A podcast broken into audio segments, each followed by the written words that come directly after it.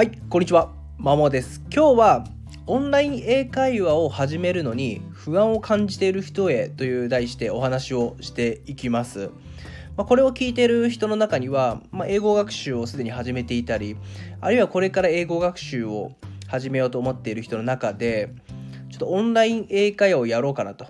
思っている方もいるんじゃないかなと思います。はい、とはいえ、ちょっと不安やなと。何が不安かっていうと、そもそもその講師の方が言っている内容を聞き取れるか不安だったりとか自分が伝えたい内容、まあ、全然その言葉にできないみたいな不安が覚えていてなかなか一歩を踏み出せない人もいるんじゃないかなと思いますでそういう人にはですね一度そのスピーキングアプリをちょっとおすすめしたいなと考えてます、うん、私自身が今スピークバディというスピーキングアプリをしていて、まあ、これめっちゃいいんですけどもなかなかその英会話今までアウトプットの練習をしてこなかった人はいきなりそのオンライン上ではあるけど人と実際の人と話す前にちょっとスピーキングアプリを活用して、まあ、実際ま AI とまずは話すっていうの方がいいんじゃないかなっていうふうに、えー、考えてますと。でこれメリットとしてはもちろんオンライン英会話より安いこととあとは、まあ、別にいくら失敗してもヘマこいっても別に何も恥ずかしくないし相手を不快に思わせることが全くないんですね、まあ、当たり前ですけども。でもちろんその AI ではあるものの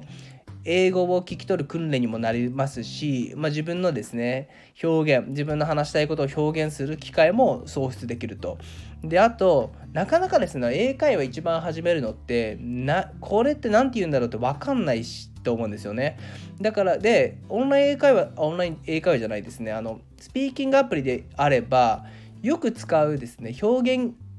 方法とかもよく学べるんですよね、うん、なのでなかなかその英英語を始めていって、まあ、実際オンライン英会話やろうと思ってるけども全然うまく話せないだろうみたいな不安を覚えてる方はまずスピーキングアプリである程度英語を聞く訓練して理解する訓練をすることと、まあ、自分の表現をですね磨くことをやった方が、まあ、実際にその後実人と話すっていう時にも、え、ちょっと不安が軽減できるんじゃないかなっていうふうに、えー軽減できますと。で私の経験ではありますけど先に、えっと、オンライン英会話をやりました。1年8か8ヶ月ぐらいしたんですけども最初の方は本当にひどかったですね全然聞き取れなかったし自分が言いたいことも本当伝わらなかったんで謎の沈黙みたいなそのこう先生を困らせた記憶があります。うんで何度も聞き返して全然話進まないとかありました。ただ幸い自分がやってレアジョブに関しては教材がたくさんで教材にこう流れに沿って話せばなんとかなるんですけどもまあ言うてですねちょっと変に気を使わせてしまったりとか自分もめっちゃ緊張しましたね。全然話せなかったので毎度汗かいてました。脇汗とか。うん。まあただまあ1ヶ月もすればある程度慣れてくるんですけどもその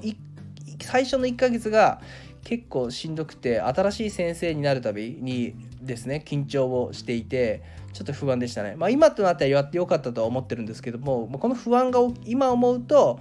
逆にオンライン英会話ではなく先にスピーキングアップリしてある程度ですね英語を聞く力だったりとか自分の考えを表現する力を学んだ上でやった方がもっとよりよくできたんじゃないかなっていうふうに、えー、今では思っております。なのでこれからですね始める方